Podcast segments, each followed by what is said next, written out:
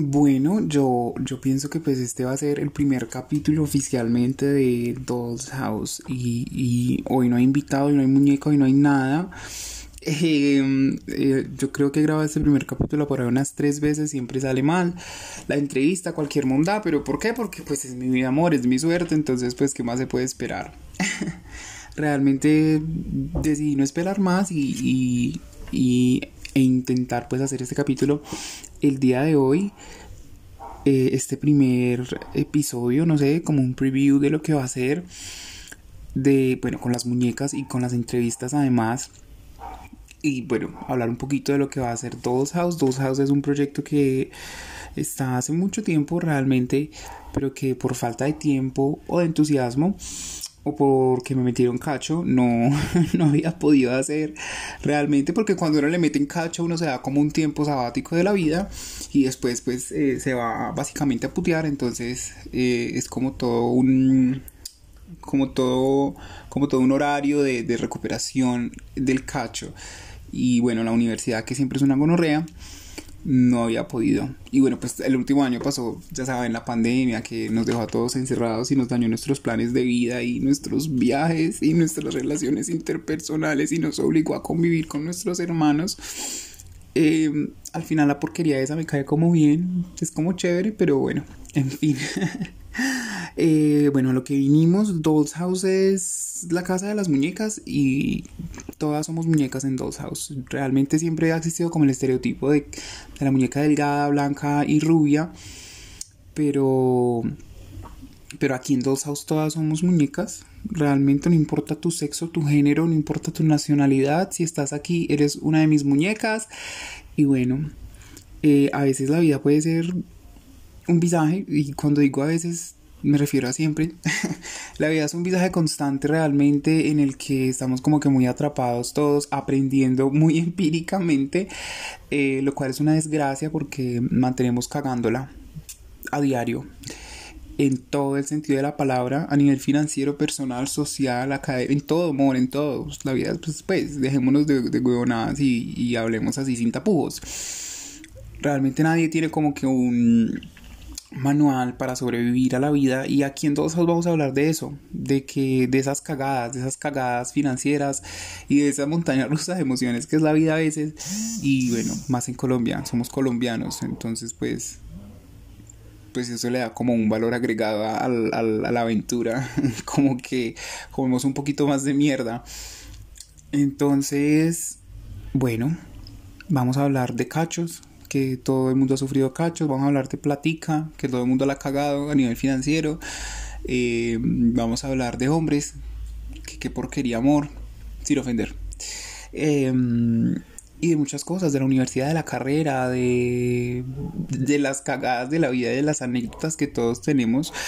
Eh, aquí vamos a hablar de eso, eso que nunca le hemos contado a nadie que es un secreto a voces o de, de, eso que nos hace reír, que todo el mundo dice como, ay, ¿a quién le pasa eso? A mí y a mis muñecas. Eh, realmente la idea es reírnos, la idea es, es coger esas situaciones cotidianas de la vida que en algún punto nos estresaron muchísimo y nos hicieron sufrir, llorar, sudar y bueno, en fin, patalear a diestra y siniestra y reírnos, porque al final, pues, qué hijo de puta, amor. La vida es para reírse y para pasar la chimba. Y sí, porque decidí hablar yo? porque decidí montar esto? Por la razón anterior.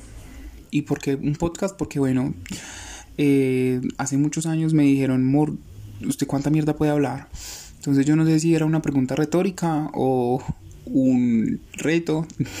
Entonces, eh, aquí estoy hablando mierda.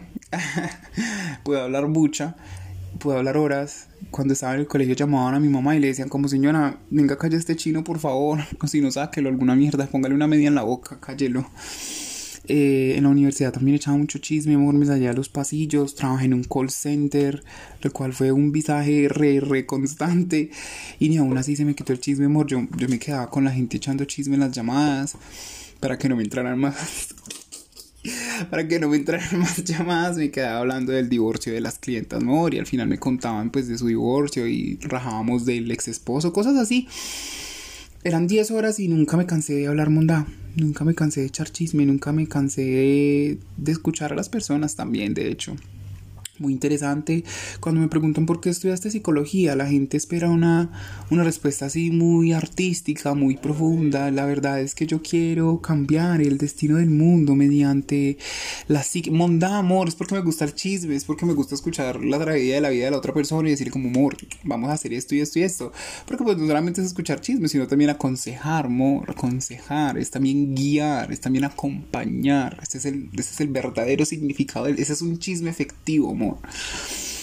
Eh, entonces, sí, entonces eso es como...